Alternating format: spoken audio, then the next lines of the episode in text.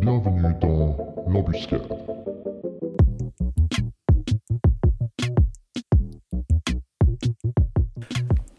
Hello Paul, comment tu vas? Salut Céline, bien et toi? Mais écoute, euh, ça va bien. Ça fait un bail qu'on s'était pas croisé, enfin on s'était croisé par hasard dans les rues de Lausanne, mais on a dit qu'il fallait qu'on fasse un podcast parce que tu as écrit un livre. Euh, J'avais entendu ça par hasard, que tu avais écrit un livre. Ça m'a pas surpris euh, venant de ta part, mais euh, et pas non plus en fait le thème. Euh, tu as écrit un livre sur un de tes voyages euh, à moto que tu as fait avec ta copine. Mhm. Pourquoi est-ce que tu as. Enfin, à quel moment est-ce que tu t'es dit qu'il fallait que tu écrives et que tu racontes un peu ce que tu voyais pendant tes voyages? Bah écoute, on m'a souvent posé la question. J'ai pas toujours su quoi répondre. Et finalement, j'en suis venu à la conclusion que c'était une volonté de, en un sens, retranscrire les beautés du monde. Quand tu voyages, finalement, tu vois des choses extraordinaires et t'as envie de les raconter. T'as envie, t'as envie de les faire vivre aussi aux gens, à tes proches, tu vois. Mhm. Et finalement, je pense que c'est, c'est en grande partie une des raisons pour laquelle, pour laquelle j'ai commencé à écrire. ouais. Bah écoute, j'étais j'étais surpris en bien dans le sens que j'ai commencé à lire ton livre et j'avais bah on a fait un, un podcast avec un, un précédent podcast avec Claude Marteller qui a écrit un livre sur le voyage à vélo euh, qui est très différent du tien dans le Mhm. sens où tu as, tout un côté historique euh, et un côté aussi un peu euh, philosophique sur, euh, sur tout, et, tout et rien, enfin des sujets d'actualité euh, que je trouvais très intéressants. Donc en tout cas, ça j'ai vraiment aimé. Mais ce que je me demandais, c'était comment tu es arrivé au choix de, du moyen de transport, enfin comment vous êtes arrivé au choix du moyen de transport qui était de la moto. Pourquoi la moto? Et ensuite, pourquoi ce modèle de moto? Je sais qu'il y avait une raison spécifique pourquoi vous avez choisi cette moto-là. Ça, c'est parce que t'as lu les premières pages du livre, c'est ça? Ah, j'ai lu plus que les premières pages du livre, Euh, un peu de respect s'il te plaît.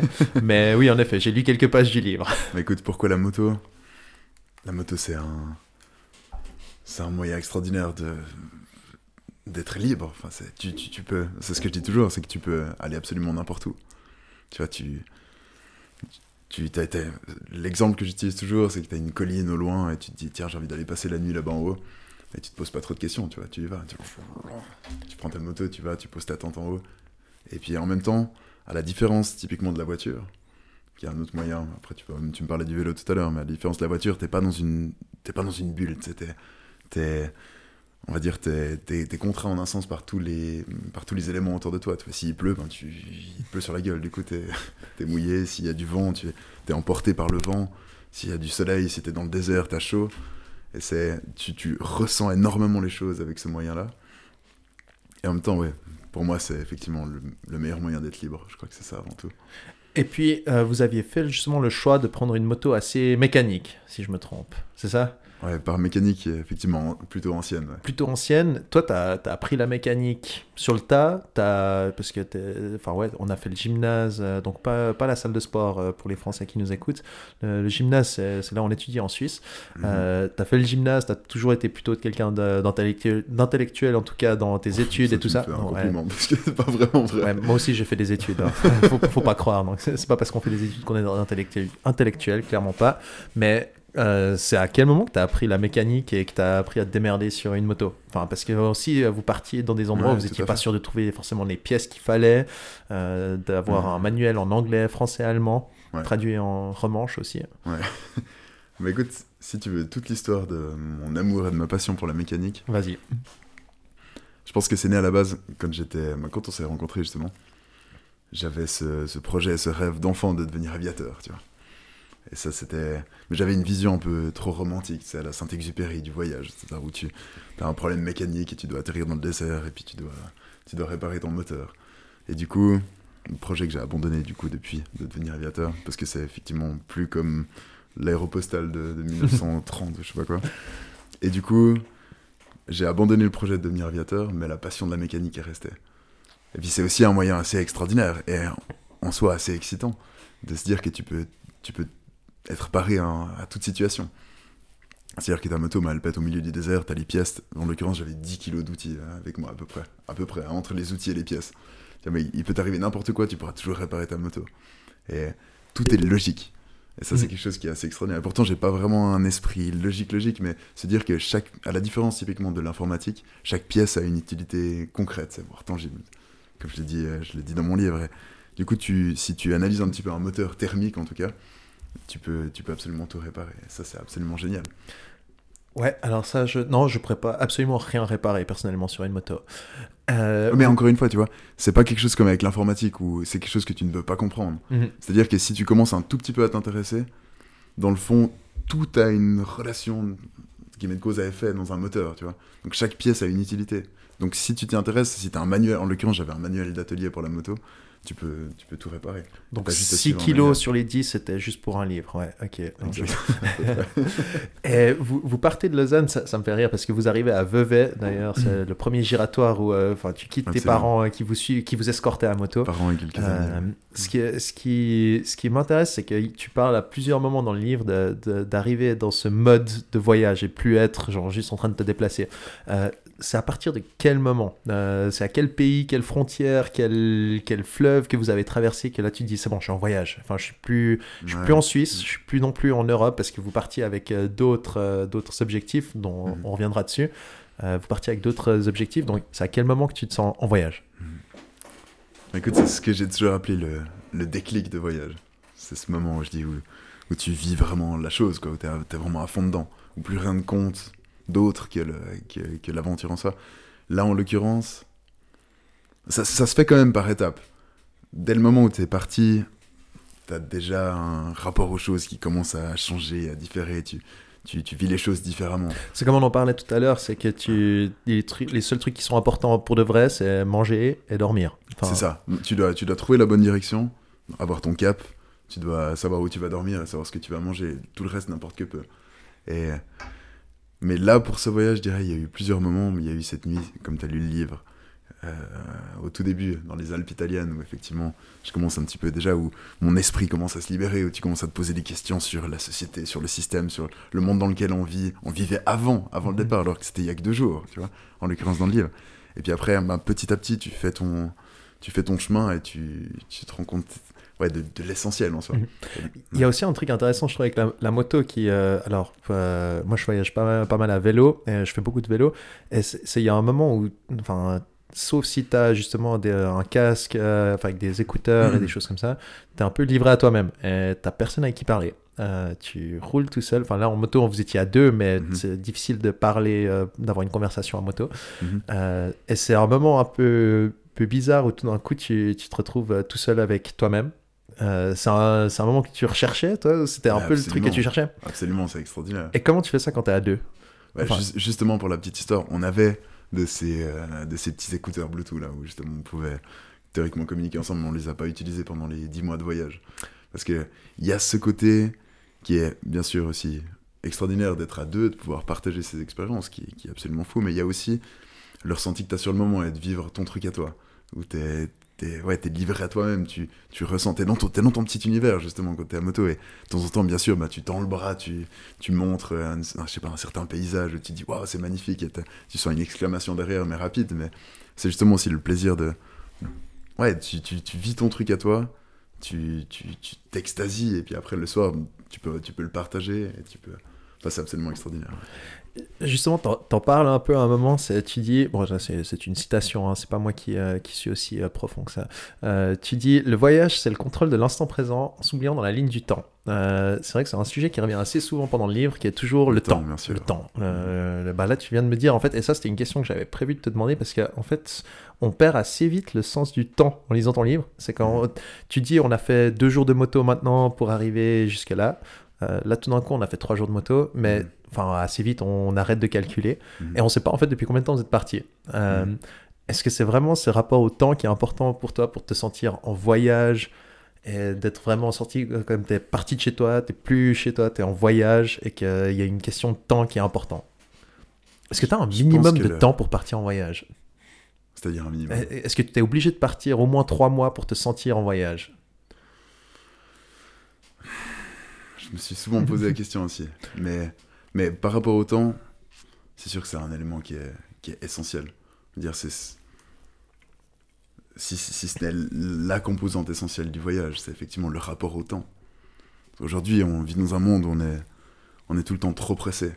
On a tout le temps un rendez-vous demain, après-demain, la, la semaine prochaine. et Tu dois, tu dois prévoir pour le boulot, pour, pour l'INI, pour n'importe quoi. Tu dois- Ouais, Je suis désolé de t'avoir donné rendez-vous ce soir pour discuter bah, d'ailleurs.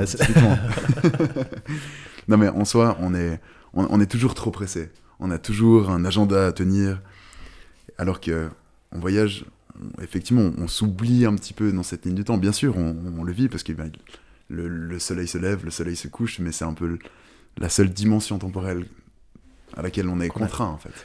Alors, sauf que nous, on est, on est suisse. Euh, je crois que, je, je crois que tu as oublié qu'on est le pays des montres et tout ça. Bien sûr. Euh, c'est un truc, c'est vrai que, et t'en parles de temps en temps, c'est que souvent on se fait reconnaître comme Suisse dans ton livre. Euh, enfin, tu te fais reconnaître comme Suisse avec tes Mhm. plaques, avec. Mhm. ouais, enfin, d'être Suisse, c'est un peu reconnu. Et on est un pays très en lien avec le temps, si on va dire. Enfin, on est toujours à prendre Oui. des rendez-vous, à être très ponctuel. Le quart d'heure vaudois, c'est quelque chose qui est même très- presque mal vu, j'imagine, par certains Suisses. Mm. Euh, à quel moment est-ce que. Enfin, est-ce que c'est pas des fois dérangeant pour toi parce que t'en parles dans le livre quand tu croises d'autres Suisses de l'autre côté du monde? Mhm. Est-ce que des fois ça te. Enfin, ça, ça enlève pas un petit peu à la surprise de voyager, de rencontrer d'autres Suisses? Ou est-ce que c'est juste un bon rappel de. Bah, écoute, si tu pars une semaine ou deux et qu'effectivement tu, tu passes tes deux semaines avec des Suisses, oui, effectivement, ça peut être un peu chiant. Mais là, quand t'es pendant, je sais pas, après trois mois, quand t'as pas vu des, des gens, entre guillemets, bien sûr, de chez toi, parce que tu connais mon rapport à- à la Suisse de manière générale, mais bref, C'est pas comme si les Suisses allemands étaient des, des Suisses à part entière comme nous, quoi. On est d'accord je ne l'ai pas dit. non, mais en soi, c'est absolument fantastique. Enfin, qu'il soit, qu'il soit en, en l'occurrence suisse-allemand, tessinois, ou comme je l'ai dit dans mon livre, européen de manière générale, parce qu'on se retrouve quand même vachement. Quand on est loin de chez nous, on se retrouve sur beaucoup de points. Bah, c'est toujours un truc euh, assez fort, tu vois. Quand tu rencontres des Suisses, bah, bien sûr, tu parles des montagnes, parles de fromage, tu parles de, de toutes ces choses qui te manquent, et après, ça devient extraordinaire. C'est vrai. Tu, tu, et c'est vrai que t'en, t'en parles dans le livre de, de cette notion d'européen face à non-européen, on va dire, enfin pour nous qui sommes européens. Euh, et vous passez à un moment le, le- à Istanbul. Euh, alors, c'est pas à ce moment-là, il me semble, mais enfin c'est ouais, là que tu passes le canal de pas Suez, euh, Bosphore. Bosphore, voilà. Euh, je suis aussi mauvais en géographie, si Mhm. jamais. Euh, vous passez le canal du Bosphore. Est-ce que c'est un peu à ce moment-là que tu as l'impression de, de passer et de plus être euh, en Europe ou pas du tout? Ou est-ce que c'est vraiment genre, une frontière que tu sens qu'on a dessinée sur une carte? Enfin, on a dit, enfin, géographiquement, c'est pratique de mettre une frontière là. Mais ça faisait sens pour toi est-ce que c'est à ce moment-là que tu as senti le, comme je passage disais, dans mon imaginaire, oui, mais après, l'Europe, de toute façon, est, comme je l'ai dit, est, est une convention parce qu'elle n'existe pas en tant que telle. Enfin, ça fait partie du supercontinent eurasiatique, mais ça, peu importe. Mais à ce moment-là, on, on commence à sentir une. En fait, voilà, maintenant on, a- on aborde un point qui est vraiment absolument essentiel, je trouve, par rapport au, au voyage par voie terrestre. C'est que c'est pas comme quand tu prends un, avion et que tu, bah, tu, tu quittes ta Suisse, ton, ton, ouais, ton, ton- petit univers, et que tu débarques dans un univers, un, autre monde, un nouveau monde qui est complètement différent. C'est que là, tu vois vraiment, donc par, en voyage par voie terrestre, tu vois la transition petit à petit, tu vois. Et tu vois, alors effectivement, rien que d'abord ton environnement, tu, tu vois les paysages qui, quand tu vas en direction du Moyen-Orient, qui commencent à, à s'aridifier de, de plus en plus. Tu vois les faciès qui commencent à changer, la culture qui commence à, à devenir tout autre. Mais t'as pas vraiment ce choc. Donc effectivement, oui, il y a une, il y a une, il y a une, si tu veux, une sorte de d'entrée dans un nouvel univers, mais qui est plus dans notre imaginaire quand tu arrives en Turquie, quand tu passes justement le Bosphore. Mais après, tu le vois dans une lente transition, je dirais, quand tu traverses les Balkans. Mhm. Parce que bien sûr, c'est déjà plus l'Europe de l'Ouest comme nous on la connaît, notre, notre univers à nous, notre petite bulle, notre sphère, et tu, tu vas déjà dans un, vers un nouvel univers. Je si tu vois ce que je veux dire. Mais... Je peux imaginer. coup, la transition est lente. c'est Je- vrai. euh, c'est vrai que c'était souvent un truc qui, que je remarquais pendant les voyages à vélo que, que j'ai eu fait, où Mhm. euh, j'aimais bien de voir le, le changement de, de paysage euh, Mhm. et qui, que tu le fais. Enfin, justement, quand tu dis que tu fais un voyage en avion, tu, tu rates ça. Enfin, tu le vois pas, c'est pas possible. Et bah, je pense que c'est plus ou moins à ce moment-là que tu arrives en Turquie. Ça te vient d'où cette fascination pour le désert parce que t'en parles à un moment, moi je lis ça, j'ai l'impression que tu vas t'évanouir en, en découvrant le désert. Quoi. Ouais, Et, c'est vrai que, absolument, comme tu le dis dans le livre, euh, des gens qui habitent dans le désert ont qu'une seule envie, c'est de plus être dans le désert. Mhm, Et mhm. toi, t'as qu'une seule envie, c'est d'aller dans le désert. Ça- Bah, écoute- alors, d'où ça vient et pourquoi Il y a, Enfin, il y a si tu plusieurs raisons à ça. Je dirais. La première, bien sûr, c'est mon imaginaire un peu romantique. C'est bien sûr, bah, il y a Saint-Exupéry, comme je t'en ai parlé, tu vois. Avec son avion qui est dans le désert, le petit prince, tout ça. Moi, je t'avoue, aussi- je pense à Tintin. Mais Tintin, Pour moi, mais c'est bien sûr. Tintin mais, et les pinces au crabe d'or. non, le crabe voilà. aux pinces d'or, voilà. mais que ce soit Tintin, que ce soit Laurence d'Arabie, tout ça, ça fait rêver, ça chante l'aventure, le désert. T'as, quelque chose de, d'extraordinaire là, là-dedans. Et moi, j'en ai bien sûr toujours rêvé. Et il y a cette, y a ce côté-là qui est plus, euh, qui est plus d'aventure, on dira. Et il y a aussi, comme je disais, pour un, pour un Européen qui vient d'un, d'un pays alpin, n'y a pas univers et monde plus aux antipodes d'une autre qu'un désert. Je veux dire, en question de relief, question de végétation, de biotope, c'est, vraiment deux mondes complètement différents. Tu pourrais, tu pourrais croire que tu es sur deux planètes différentes. Et du coup, en ça, là, tu sens que tu es loin de chez toi. Tu as ce, ouais, t'as cette, fascination, je pense, est née du, du si différent et du, d'un, d'un monde à découvrir, finalement. Alors, c'est vrai qu'il y, y a plein de choses que tu, tu les soulignes dans le livre quand il y a tout d'un coup quelque chose qui est vraiment aux antipodes de, de chez nous. Et il y a une question que tu abordes à plusieurs reprises, je crois, et que je t'ai je t'ai intéressé parce que c'est aussi une question que je me suis posée en, en voyage. Quand on annonce qu'on est suisse, euh, on a un peu ce côté genre, vous êtes riche, euh, forcément. Euh, et oui, enfin, faut, faut- enfin, on est plus ou moins riche. Euh, on a beaucoup de chance par rapport à certaines personnes que tu rencontres dans ton livre, Euh, notamment à un moment où tu croises des, des gens qui ont essayé de s'enfuir d'Iran, justement, je crois. Mhm. Euh, Est-ce que mais Ouais, dans le livre. Ouais, voilà, Ouais. c'est ça. Ouais, j'étais presque juste. Mhm. vois, J'étais un pays près. Euh, et et t'as un peu, tu, et tu le dis, ce sentiment de, de culpabilité en étant suisse, surtout quand tu dois parler d'argent avec des gens. Est-ce que, est-ce que, euh, comment tu fais quand tu, tu dois tout d'un coup, tu dois parler de cette chose qui, bah, au final, te permet de voyager, mais euh, t'en as un petit peu, honte, enfin, honte, c'est peut-être un peu extrême, mais ouais, on a cette, ce, sentiment de culpabilité parce qu'on a cette liberté de pouvoir voyager. Bah, c'est clair que tu te poses toujours la question pourquoi moi? Mhm. pourquoi, pourquoi moi j'ai eu cette chance? Et c'est bah, ça justement, je l'ai dit dans le livre. Effectivement, il y a des fois des moments où t'es un peu.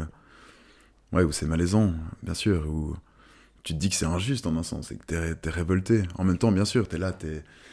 Je, je prône la liberté, l'aventure, l'exploration, le voyage, et j'en suis très heureux de pouvoir le vivre, mais Et aussi, vous, vivez dans un mode aussi euh, pas, pas précaire, j'ai envie de dire, mais vous avez un petit budget, puis vous vivez On pas, vous n'allez pas dans des on- gros hôtels, on euh, fait voilà. du, du camping euh, sauvage.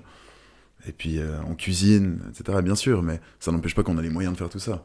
Et puis, euh, oui, c- oui, il y a cette, cette culpabilité, et en même temps, comme on l'a, si souvent vécu, et ça je le- j'en parle aussi dans le livre, comme on l'a si souvent vécu sur les routes de manière générale, il y a toujours ces, ces rencontres que j'ai appelées des rencontres un peu charnières, ou, ou des piliers, je veux dire, où j'ai rencontré des, des gens qui m'ont dit, toi qui as tellement de chance de liberté, par respect pour nous, continue, continue, voyage, sois libre.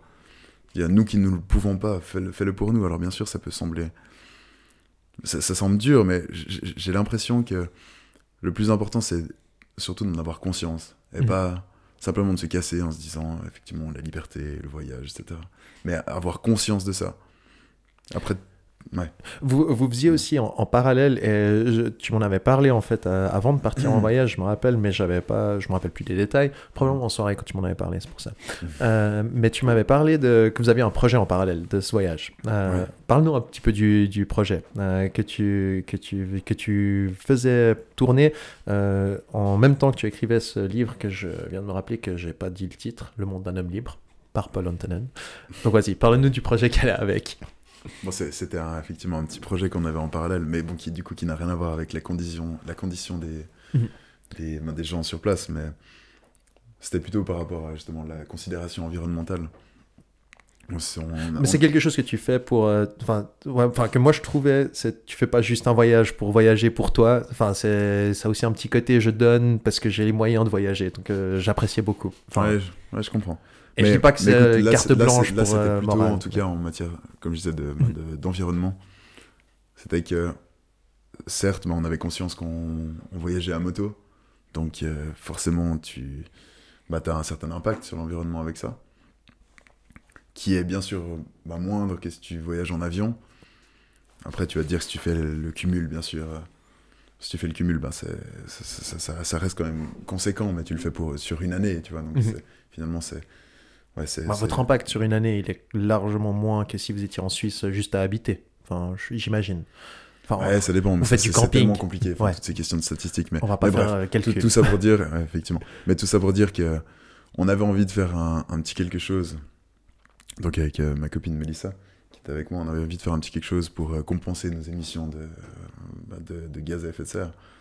Et puis on a fait un- une petite association, en fait, un petit projet qui était, euh, qui était sous forme de parrainage par, qui, par nombre de kilomètres parcourus.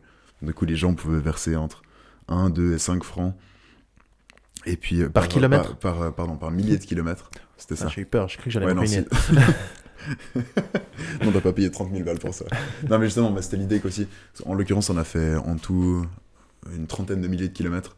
Donc, tu vois, n'importe qui pouvait aussi bah, participer au projet. Tu vois, même un, copain qui, avait, qui, voulait mettre un franc par millier de kilomètres, ça faisait 30 francs en une année. C'était. c'était ouais, ça, ça, restait, ça restait envisageable. Et du coup, cet argent-là, après, été reversé à une association qui luttait contre la déforestation. Et puis on a aussi, dans, ce- dans, ce, dans, ce, dans cette somme récoltée, payé une taxe carbone symbolique, Nice. qui bien sûr, euh, Bah, servi ça à reforester. encore, mais Ça sert à reforester le désert, tu vois, peut-être. Enfin, le sais- désert entre autres. Voilà, tu vois, on, peut, on peut tout reforester. les mers, les Je sais pas si reforester c'est un mot, mais c'est pas grave. Euh, tu as parlé de Mélissa justement, que j'ai eu le plaisir de rencontrer durant une soirée il y a des années. Mélissa, euh, je me réjouis de te re-rencontrer, Mhm. ça va être un plaisir. Euh, C'était assez intéressant, tu, tu parles, bah, enfin, vous faites tout le voyage ensemble, mais tu écris le livre de ton point de vue, mais en prenant aussi souvent le sien. Euh, C'était quoi un peu la réalité? Parce que, euh, et on en reviendra dessus, mais pour tout d'un coup de voyager, tu as, fait des voyages seul, tu as fait des voyages avec des potes, Mhm. tout d'un coup de voyager avec une femme bah, dans des pays euh, très différents des nôtres, ça vous, ça vous a pris un peu de, de réflexion avant, de réfléchir, est-ce que ça a même influencé des fois euh, des décisions de voyage? Ça jamais. Jamais. Ça c'est beau ça. Ouais. Mais après, bien sûr, il faut avoir conscience, moi, que c'est. C'est certes différent, quoi, quand tu. En l'occurrence, bah, moi, là, je le. Enfin, c'est difficile de parler pour elle, mais. Mais, mais bien sûr, quand t'es une femme dans certaines régions, c'est plus compliqué. Si tu peux me parler de la stratégie, parce qu'à un moment, et j'ai trouvé ça super intéressant, enfin, et, et tristement réaliste quand même, Ouais. vous parlez du plan que vous avez si Ouais, tout d'un coup vous c'est- faites attaquer. C'est notre plan triste dans un monde d'hommes, effectivement. C'est que. Ouais, mais c'est quand on était en camping sauvage et si euh, d'aventure il devait y avoir un problème. Moi, j'avais. Je devais. Enfin, j'allais toujours, en fait, au, au contact de la personne qui. Si, si, je sais pas, on était repéré, puis il y avait une lampe torche ou des, des hommes qui s'approchaient de nous. J'allais toujours au contact, puis à ce moment-là, Mélissa était censée se cacher. Parce que je dis bien censée, parce que s'il arrivait quelque chose, je suis sûr qu'elle serait, elle aurait été la première à, à courir sur, sur les assaillants pour me défendre. Mais- Je vois bien l'article dans le journal du 24 heures. Un jeune couple suisse attaque des soldats iraniens au couteau. Mais Oui, mais en l'occurrence, c'était pas des soldats. Quand... Mais bref, dans tout ce genre de, de dans ce genre de situation, on s'est dit qu'il valait mieux que j'aille moi-même, enfin moi, au, au contact en premier, essayer de régler la, la solution. Puis elle, elle était au cas où pour aller chercher de l'aide, si, si vraiment. Après, on était quand même confiant que ça, ça n'arriverait pas, mais c'est vrai qu'il y a une certaine conscience. ouais, tu dois, tu dois garder ça à l'esprit. Ouais. Puis que c'est. Ouais. Ouais, C'est donc malheureux. c'est- Enfin, c'est ouais, c'est la réalité. Bien sûr. Et, et tu parles aussi à un moment, enfin ça c'est d'autres dangers par contre beaucoup plus, enfin beaucoup plus appréciables j'ai envie de dire, Mhm. mais euh, tout d'un coup vous, j'ai eu ce sentiment pas pas pendant mes voyages personnellement parce que genre je voyageais en Europe à vélo, Mhm. t'es toujours à proximité de, enfin t'es toujours en Europe, tu te sens un peu en sécurité, que même si sûr. tout d'un coup t'as un problème, t'as la Rega, euh, c'est l'ambulance euh, par Mhm. hélicoptère pour les non suisses qui vient te chercher à l'étranger et puis qui te ramène dans un hôpital suisse tranquille. Euh, là, tout d'un coup, vous êtes au milieu du désert et on vous annonce que oui, il y a des scorpions dans le désert, des choses comme ça Ouais. qui sont pas agréables. Est-ce que tout d'un coup, tu as dû réadapter un peu ton, ton échelle de la peur, entre guillemets? Parce que c'est vrai que tu dois, Ouais, tu dois te rendre compte. Ouais, que enfin, une piqûre de scorpion, c'est pas pareil que si tu es au vivarium euh, Non, à Berne sûr, et qu'il y a sûr. quelque chose qui te pique, tu as 10 minutes dans l'hôpital. Là, tout d'un coup, tu es au milieu du désert. Est-ce que. Ouais, tout d'un coup, tu dois réfléchir que ouais, c'est plus pareil, quoi. Enfin, je peux plus déconner. Mais ça, c'est ce qui est fantastique avec l'homme de manière générale, c'est que tu t'adaptes. Maintenant, tu me mets dans une situation pareille. Là, là, je dis là maintenant, Mhm. je sais pas comment je réagirais, mais le fait est que quand t'es dedans, t'es es poussé par, cette, par ce vent, cet élan d'aventure. Et du coup, de toute façon, t'es là, t'as une certaine situation à donner, et tu dois trouver une solution, t'as pas le choix. Donc, oui, tu adaptes ton, ton échelle, du, du- enfin, ton, ton rapport au, au danger de manière générale. Et que, ouais, tu te dis que c'est- pas nécessairement pareil. ouais. Je trouvais ça super intéressant comme tu en parles dans le livre parce que tu dis que c'est un outil génétique pour euh, juste parce La que peur, ouais la peur pour juste nous rappeler que ouais ouais non euh, il y a les choses qui peuvent partir en couille assez rapidement. Ouais, je trouvais ça assez intéressant. Et, Bah, quand tu te retrouves devant, je sais pas, un, un- un éléphant, tu vois, ou, ou un type qui tient une arme de, braquée sur toi, effectivement, la raison pour laquelle tu as cette, ce, ce sentiment bah, que nous, nous autres hommes appelons la peur, et qui te pousse à prendre tes jambes à ton cou, à te barrer, ou qui, ou je sais pas, je sais pas, mais c'est absolument fantastique ce moyen, la peur en soi. Il y, a, il y avait une. euh, là, tu viens de le Ouais, dire euh, deux, trois fois. mais C'est vrai que c'est dans le titre de ton livre. Et plusieurs fois, en fait, quand tu lis le livre, toi, tu as écrit le livre avec homme, avec un H majuscule. Ah, Parlons un peu du euh, processus euh, de, de- de rédaction. Mhm. Euh, parce que c'est vrai qu'on est dans un monde d'hommes, mais dans lequel il faut Mais faire de plus en plus attention on en à ce avait qu'on parlé dit. de ça ou On n'en avait pas encore. Non, on n'en a pas On parlé. pas parlé. Non, non, non, on n'en avait pas parlé. Bah écoute, je suis assez content qu'on en parle du coup, parce que ça, ça a été, ça a été vraiment un immense débat. Ça a été un immense débat, qui est très complexe en soi, bien sûr, parce que là, on- ouais. Mais bref. Du coup, j'ai, écrit donc mon, mon livre avec euh, l'appellation homme pour dire être humain. Et puis, à la fin, à la fin de la rédaction de mon livre, j'ai commencé à douter. Effectivement, je me suis dit, mais mais est-ce que c'est, est-ce que vraiment ça intègre ben, la moitié du genre humain? Est-ce que c'est un problème, bien sûr? Et j'ai posé la question à beaucoup de femmes autour de moi. Et j'ai même été jusqu'à poster sur un très grand groupe sur Facebook, un groupe féministe. J'ai mis un extrait de mon livre et j'ai expliqué la problématique. Et j'ai dit qu'effectivement, j'avais cette, euh, bah, ce, ce doute-là. Et puis je voulais, je voulais vraiment faire quelque chose qui en soit aussi engagé pour cette cause-là, bien sûr, parce que ça va avec la logique de mon livre. Et puis, dans ce groupe féministe, c'est ce sur quoi je me suis basé pour soit garder homme ou soit euh, Mhm. changer pour un autre terme. Mais le fait est que, tu vois, tu prends un, un- un exemple tout, tout bête d'un, d'un, du- du- du- adage, enfin, bref, d'une expression, d'une citation, pardon, d'un, livre L'homme est un loup pour l'homme. Tu vois, en matière de langue française, l'être humain est un loup pour l'être humain. C'est, c'est, c'est, c'est- bah, esthétiquement, c'est moins joli, tu vois. Mais du coup, je me posais la question, j'étais prêt à faire ce pas. Et j'ai regardé donc ce, ce que m'ont répondu c'est les, les, les femmes, en l'occurrence sur ce groupe féministe. Puis il y a eu vraiment, dans ces, parmi ces, ces, femmes-là, deux parties. Et c'était vraiment moitié-moitié. Il y en a certaines qui m'ont dit je me sens vraiment pas intégré dans le terme homme. Et d'autres qui m'ont dit que, de toute façon, c'était. bah, que la langue française était conçue comme ça maintenant. Et il y a eu surtout une personne, enfin une femme qui m'a dit de toute façon. Maintenant, je me souviens plus parce que ça fait une année, mais je me souviens plus précisément les termes, mais elle m'a dit de toute façon le terme humain est dérivé aussi, ça fait du, de, ça doit être de homo, Latin en du- grec. ouais, Ouais, voilà. enfin c'est du latin mais du, de homo je crois, et qui, en fait c'est un dérivé homme humain, ça a la même racine Mhm. étymologiquement parlant, et du coup de toute façon ça fait référence à ça, donc ce qu'il faut changer c'est pas nécessairement Enfin, c'est surtout en fait notre compréhension du vocabulaire. et- Mais j'étais prêt à faire le geste. Enfin, j'étais prêt à faire, à faire ce, ce, ce, ce pas-là, bien sûr. Mais comme ces femmes qui, donc, dans ce groupe féministe m'ont dit que finalement, ça, enfin, la moitié de ces femmes m'ont dit que ça leur posait pas de problème, je me suis dit, je peux continuer comme ça. Ça marche. Mais ça a été effectivement quelque chose de Question assez euh, compliquée. Bah, ouais. Question compliquée et qui m'a franchement. J'y ai, j'y ai passé un mois à la Mhm. fin de la rédaction de mon livre et je me suis dit, ouais, non, mais j'ai vraiment. Enfin, c'est- quand même quelque chose et j'ai envie de faire les Mhm. choses bien. Tu, euh, tu parles de, de réseaux sociaux, enfin de, de Facebook en l'occurrence. Ouais. Euh, c'est une question que j'ai entendue récemment et qu'un point que je trouvais très intéressant, c'est est-ce qu'on n'a pas un peu... Enfin, grâce aux réseaux sociaux, il y a des endroits qui ont été, euh, j'ai pas envie de dire détruits. Je me rappelle, c'était la, la plage super connue en Thaïlande, euh, qui a été, euh, enfin, qui est devenue super connue à cause d'un film avec Tom Cruise. Ouais, apparemment, ouais. je ne l'ai pas vu, non, non, hein, avec mais euh, Leonardo DiCaprio. Ouais, voilà, ça, Beach, ouais. je crois que c'était. Ouais, probablement, ouais. Je, je sais même pas. Tu vois. Ouais, et en fait, c'est à cause d'un film que tout d'un coup, tu as plein de monde qui allait à cette plage. Et j'avais vu il y a quelques années que cette plage avait fermé euh, au public, euh, tout court.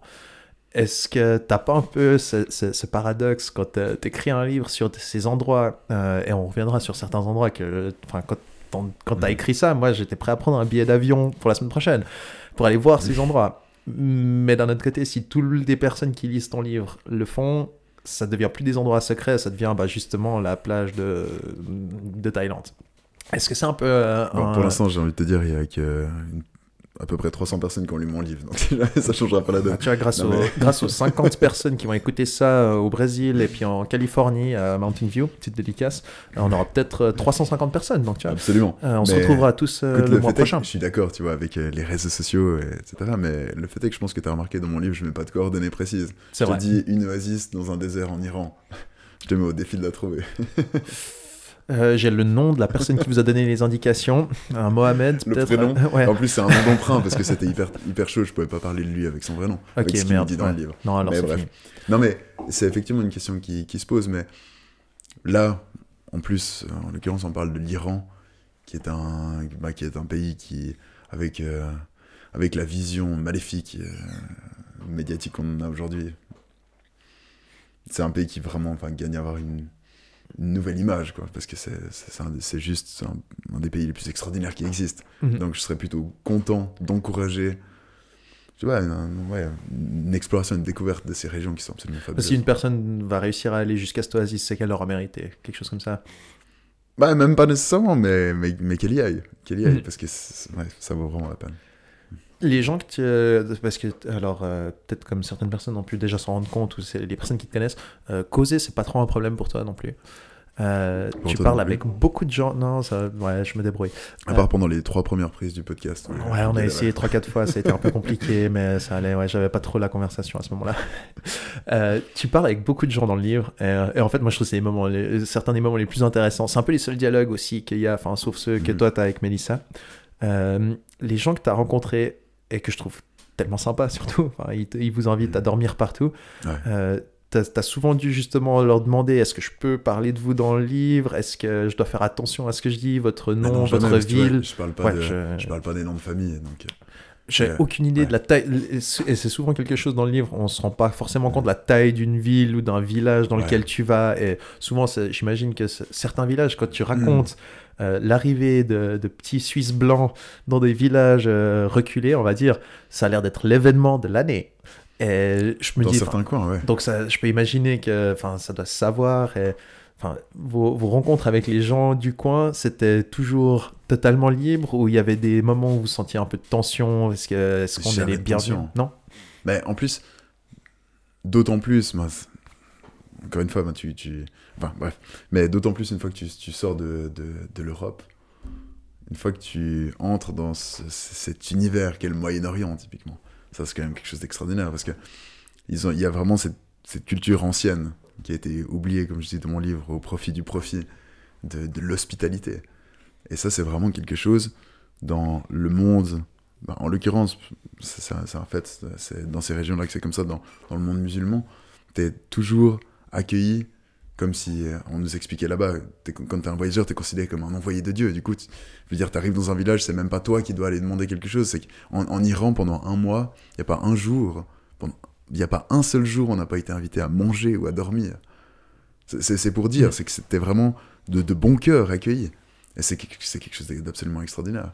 Dont, dont on n'a pas, plus pas ou plus vraiment conscience par ici. C'est vrai qu'ici, on est souvent surpris quand des gens font ça. Enfin, je m'étais rendu Bien compte que quand les, quand les gens s'arrêtent dans la rue pour te demander Ah, vous êtes perdu? Est-ce que je peux vous aider à vous, enfin, vous orienter? Qu'est-ce qu'elle me, qu'est-ce qu'elle- me parle, cette personne? Je ne la connais pas.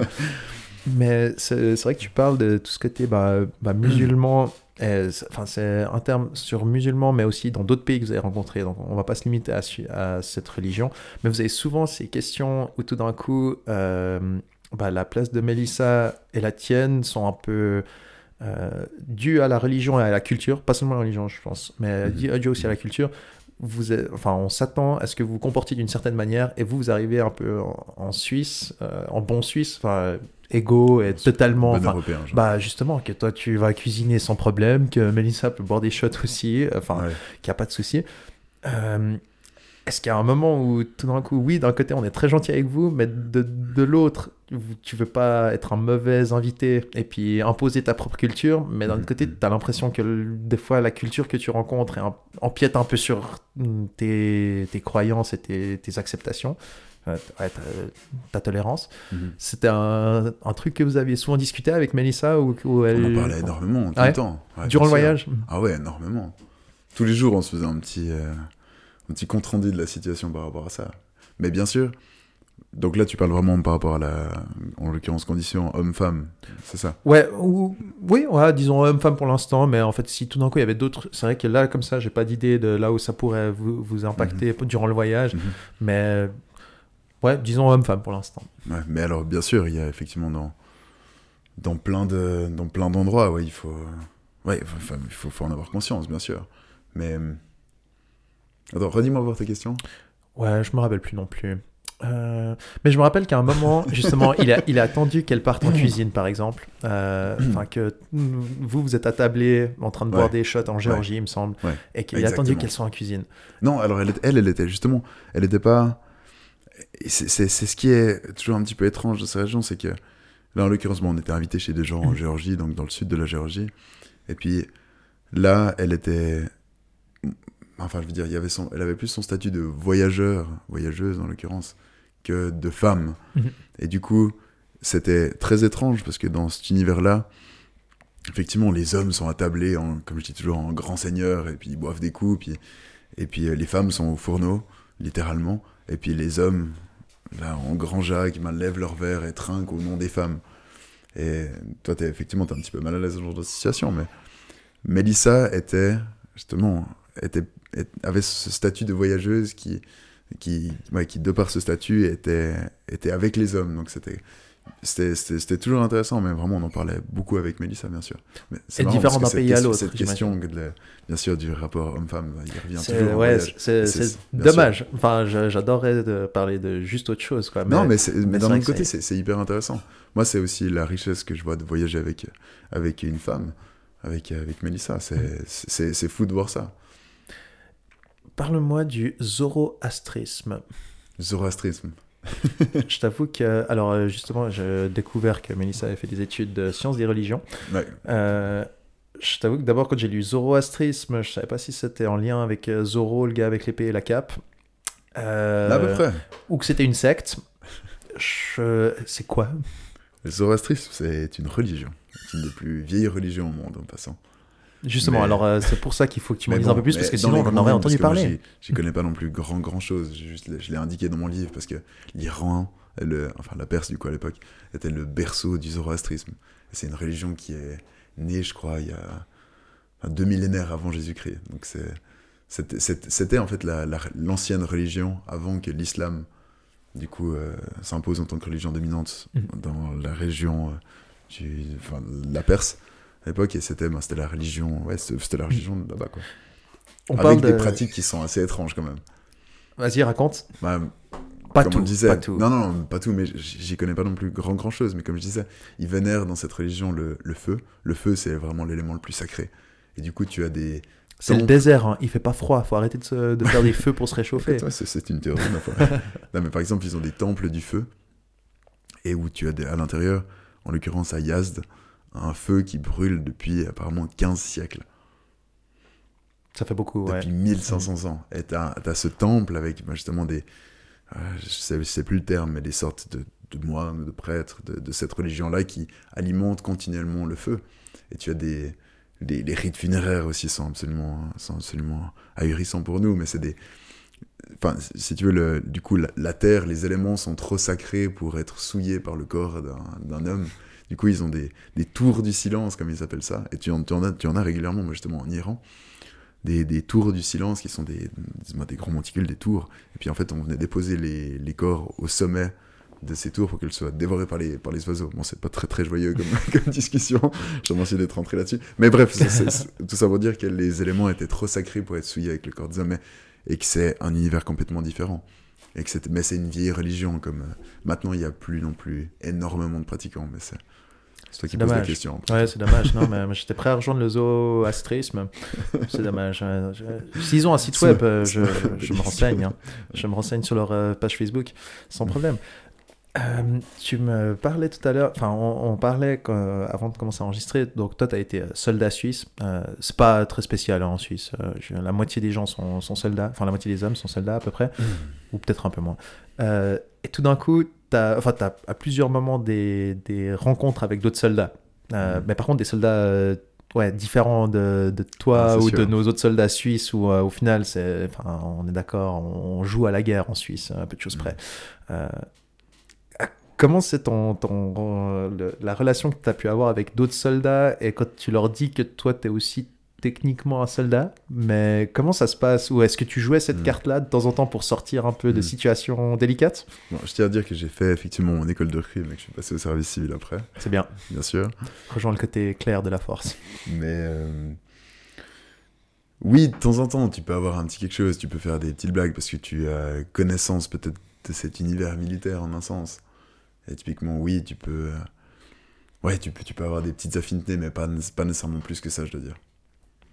Non, euh, c'était jamais un truc euh, que t'as essayé de faire non, jouer. mais c'est pas non plus un truc sur lequel je joue. Je t'avoue que je, sens- volontiers. je sentais un peu les moments où tout d'un coup vous, avez- vous allez avoir, vous allez être confronté à des gens que vous savez pas qui c'est, tout ça. Mhm. Et je- j'avais l'impression de te sentir à, à ressortir ton entraînement de militaire. Ouais, ça, je l'ai dit dans mon livre, effectivement, quand on. Ah, quand il y a cette J'avais oublié fameuse- que je l'avais lu. Euh, bon.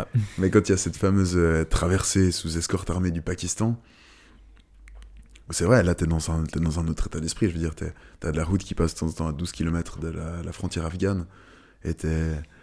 Ouais, bah c'est, difficile de décrire ce que, ce que t'as dans ta tête, mais, oui- tu, bien sûr, tu te, tu, te remémores un peu tes, cours de maniement d'armes, tu te dis, parce que du coup, là, c'était une situation où c'est vraiment une route, un- une route en très mauvais état d'ailleurs, mais qui est toute droite au milieu du désert sur 700 km. Et puis tu sais que bah, t'as des talibans pas loin, tu vois, ou t'as des, t'as des, des groupuscules ou toutes sortes de, de choses. Et du coup, t'as as, un véhicule mili- militaire devant et derrière. Et à l'arrière, c'est vraiment un film. T'as des, Et vous, vous des- conduisez la moto entre les deux Ouais, véhicules entre, entre les deux. Et puis c'est- bah, t'as les, t'as les hommes à l'arrière du, du, euh, du 4x4 qui sont avec leur, euh, leur kéfi, leur turban autour de la tête. Tu vois juste les yeux, puis les, avec leur vieux AK-47 d'après-guerre, de l'après, euh, d'après Deuxième Guerre mondiale qui sont braqués sur l'horizon. Et là, t'es- un peu dans un univers, tu, imagines des choses qui se passent autour. Effectivement, tu penses un petit peu à ces cours de maniement d'armes, tu te dis si jamais, moi je suis là, je suis là, je vais, je vais tous vous protéger, je vais tous vous sauver. Euh, Moi, j'ai gradé, en tout cas une fois. Ouais, mais Bah, en fait, c'est super intéressant. Un des, un des, des moments du livre où j'aurais le plus euh, voulu euh, être là avec vous, euh, c'est quand vous passez du Pakistan en Inde. Raconte-nous Ah. le passage de la sacrée putain de frontière entre le Pakistan et l'Inde. ouais, ça c'est une sacrée aventure.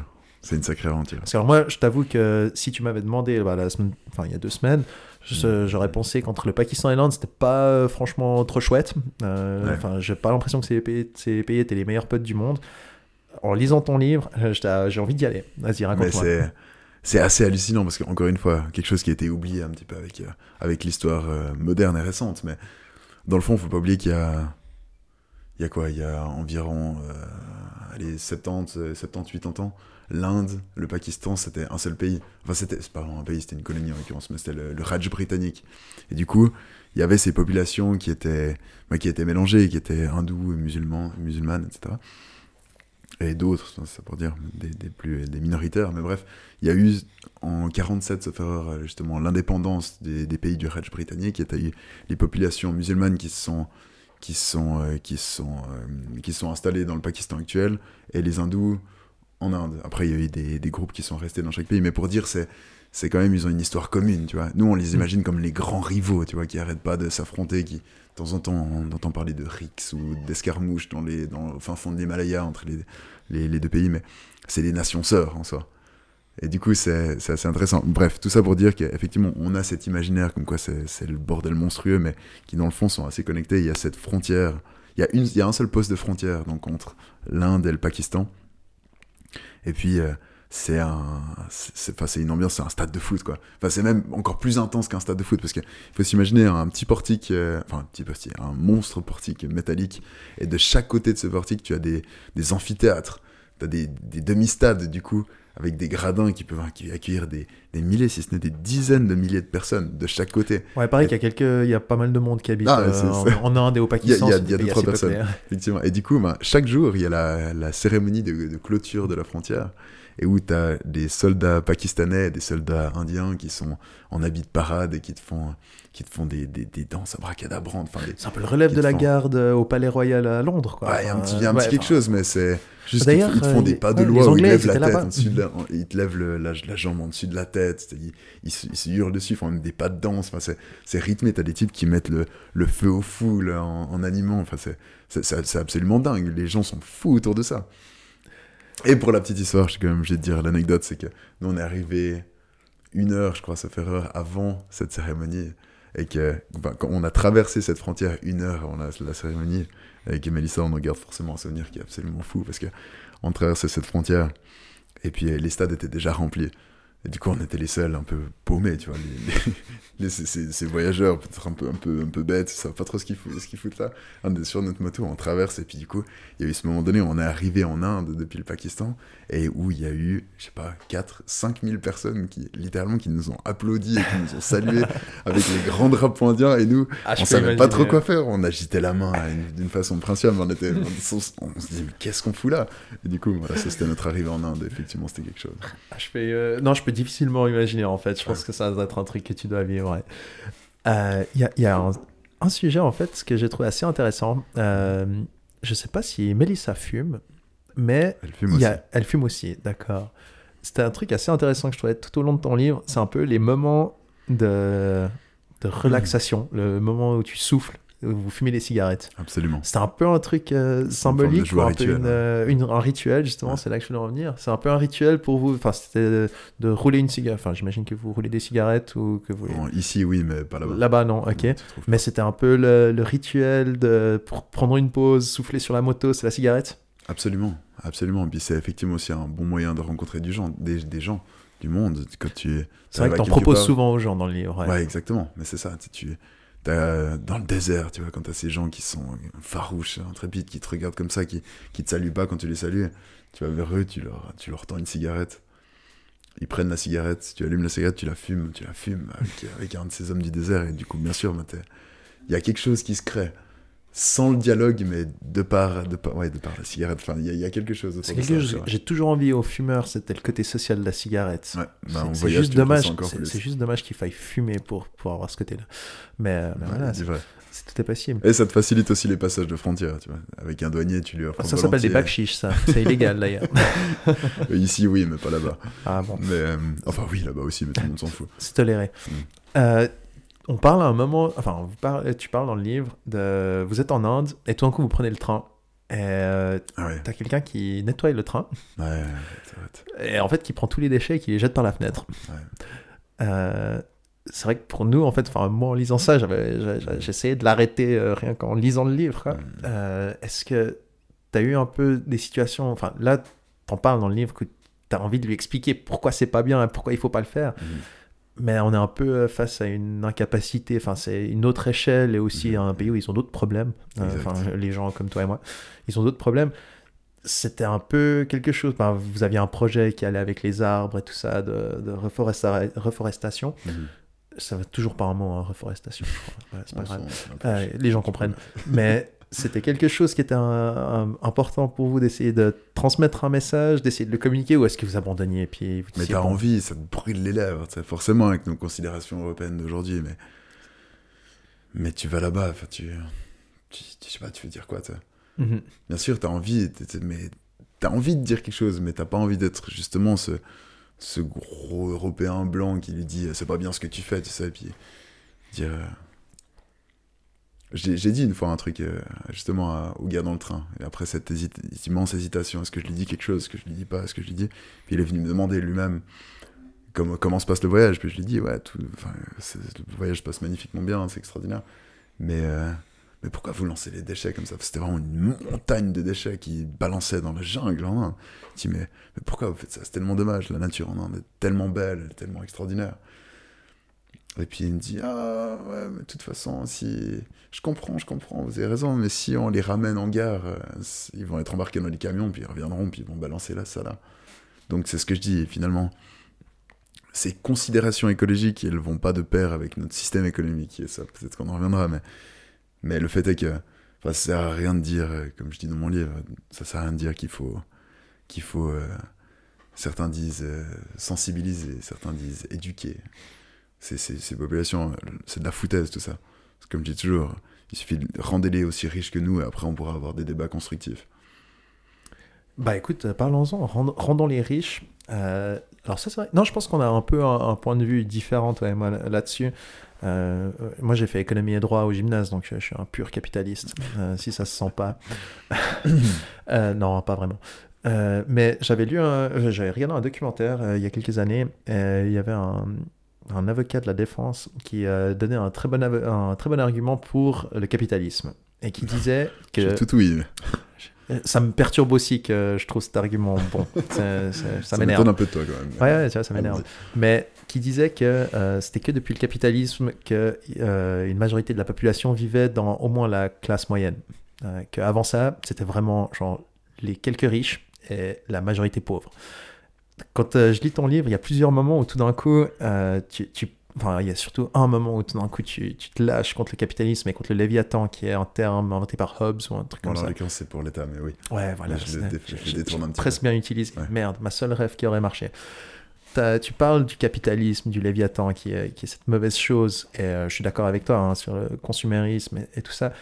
Mais d'un autre côté, c'est aussi un peu ce qui t'a permis, toi, de trouver, euh, comme on en parlait avant, de financer ce voyage, c'était des petits jobs pas très drôles. Mhm. Les gens que tu vois dans ces pays, eux, quand ils trouvent un petit job pas très drôle, c'est juste pour pouvoir vivre, manger, boire, dormir, enfin, payer le loyer. Mhm. Pour toi, c'est de mettre de l'argent de côté pour ensuite pouvoir traverser, voyager à travers le monde en moto. Est-ce que c'est un- peu un moment, tu... oui, c'est c'est d'un côté, c'est mauvais le capitalisme, mais c'est ce qui t'a permis de faire ce voyage d'un côté? Tu le vois comme ça ou pas du tout? Vas-y, raconte-moi pourquoi tu pas vois pas du du tout. monde. Pas le, bien sûr, tu t'attendais à cette réponse. Mais le fait est que. Alors, oui. Enfin, je veux dire, si, si, si tu me parles de. si- Enfin, si tu penses que le. Comment dire Que la propriété privée, la privatisation des moyens de production, que, que la bourse, que cette idée d'un monde. D'un monde. euh, Enfin, d'une croissance infinie, ouais, dans un monde aux ressources finies. Et tous ces concepts-là, enfin, ça n'a absolument rien à voir avec. euh, Euh, Avec- et je suis d'accord avec avec, le toi, d'ailleurs. Oui, Ouais. d'accord. Je tiens à avec préciser pour la foule qui nous écoute que non, je ne crois pas à ça. Non, mais en, en soi, c'est pas du tout. C'est pas ça. C'est pas justement ce système économique qui m'a permis. Alors, bien sûr, là, en l'occurrence, ça m'a permis de. de euh, ça m'a permis, en un sens, de, de, de financer ce voyage, mais c'est pas tous ces concepts qui entourent notre système économique. Mais moi, j'ai jamais été, bien sûr, contre, et ça, je l'ai dit dans mon livre d'ailleurs. La question du d'un travail, quel qu'il soit, contre un salaire, ça, ça n'a rien à voir avec le capitalisme comme on l'entend aujourd'hui. Ça dépend aussi, après, la, la définition de capitalisme, c'est un terme tellement large. On est d'accord. mais c'est. Je veux dire, moi, je suis bien sûr pour. Enfin, c'est- tellement vaste. Là, tu me lances sur un sujet qui est. On pourrait en parler des heures. Et tu vois, on arrive déjà gentiment à la fin de la première heure. hein. C'est vrai? Ouais. Ouais, et j'ai encore la moitié de mes Mais écoute, je questions crois qui que sont prêtes. hein. on fera un, on fera un, On fera un autre épisode numéro deux. sur, euh, sur le capitalisme et sur, sur tout ça. Avec, avec un immense plaisir, mais là, c'est un petit peu trop Mais, complexe, mais alors, quoi. par contre, moi, j'ai une autre question justement là qui est, qui est aussi un peu euh, très philosophique. C'est un moment du livre où tu dis, euh, je sais pas si j'arrive à retrouver la citation, peut-être je l'ai noté, mais tu dis que t'as pas envie de croire que fondamentalement il y a des hommes bons, euh, des hommes et des femmes mauvais. Mhm. Et je suis là, pendant le voyage même, est-ce qu'il y a eu des moments où tu as senti que des. Parce que tu parles de bons moments dans le livre, mais je suis sûr Mhm. qu'il y a eu des moments où tu as des gens qui ont dû vouloir essayer de t'entuber, de- d'essayer de te faire payer plus cher pour quelque chose juste parce que t'es un touriste, Mais juste parce que voilà. sûr. À quel moment est-ce que tout d'un coup tu dis oui, bon, ok, il y a peut-être aussi des personnes mauvaises? Non? Jamais? Ça ne t'effleure jamais l'esprit? Moi, je pars du principe, et j'en suis absolument persuadé, Même quand tu as des snipers bon. même quand t'as des. Enfin, parce qu'à un moment, tu parles, t'as- vous avez des, des gens qui vous, enfin, qui vous braquent Mais une arme dessus. Bien sûr, mais ce type-là, il a un... Bon, là, en l'occurrence, c'était un militaire en plus, mais ce type-là, il, a un... il a un contexte. Il y a, il y a- il y a tout un univers qui l'entoure. C'est justement... On dit des fois que, justement, moi, je- l'homme est bon, mais qu'il est perverti par la société. Qu'il est par- perverti, selon moi, par le système économique dans lequel il évolue.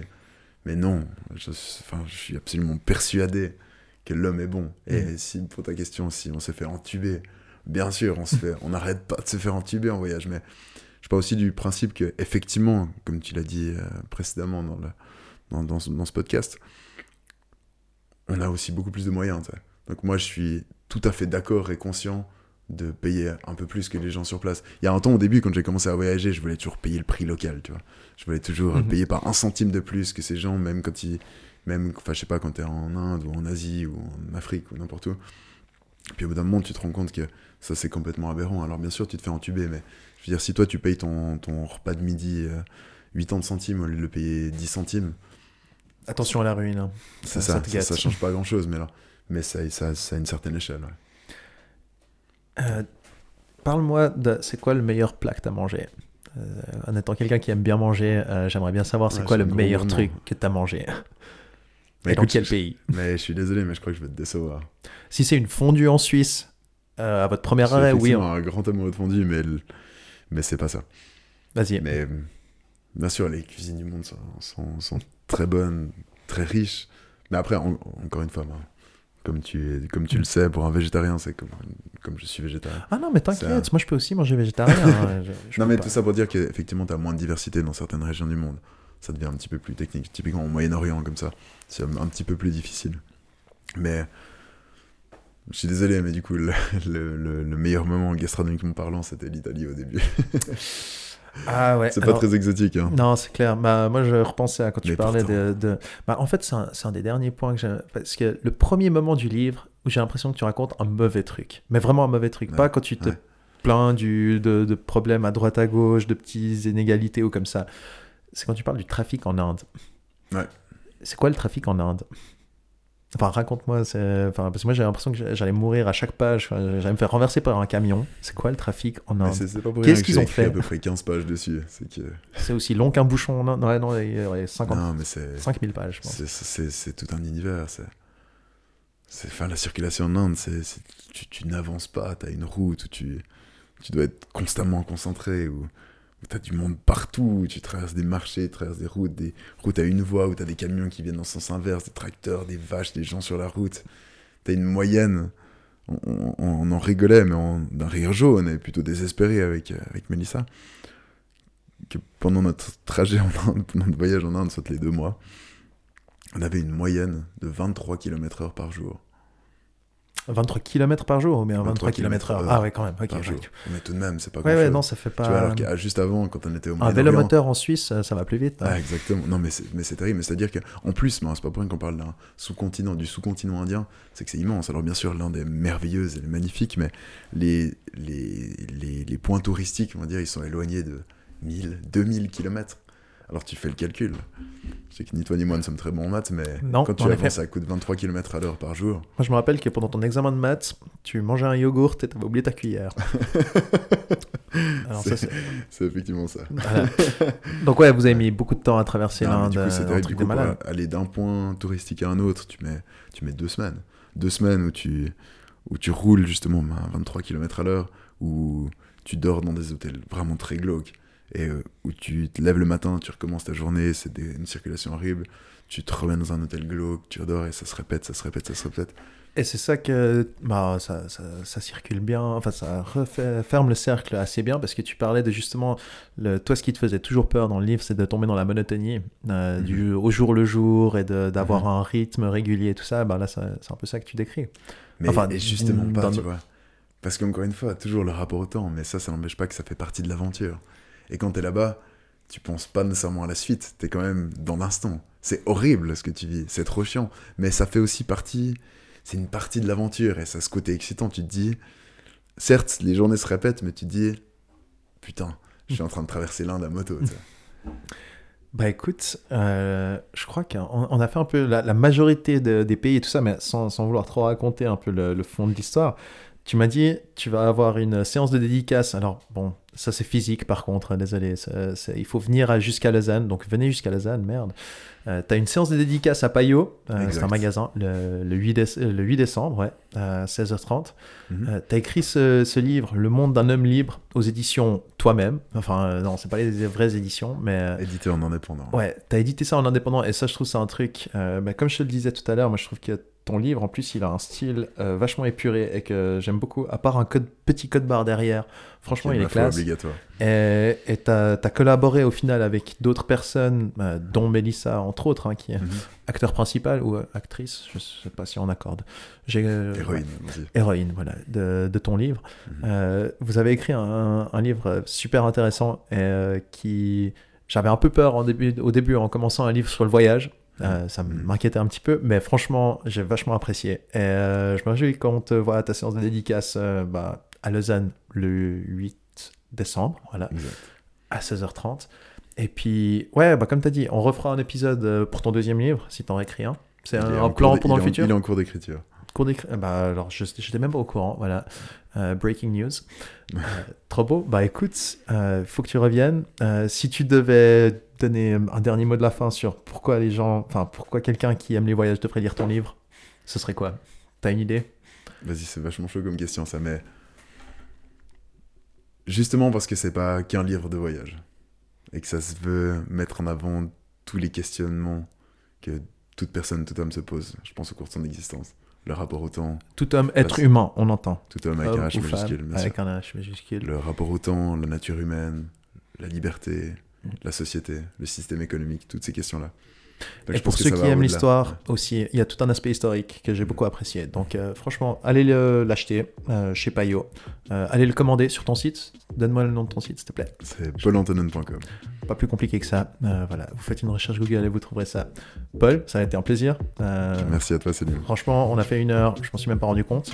Et je pense qu'on se quitte là-dessus et qu'on se retrouve pour le prochain livre, Paris Capitalisme. Avec un immense plaisir. ciao, ciao, Paul, bonne soirée. ciao, ciao. Thank you.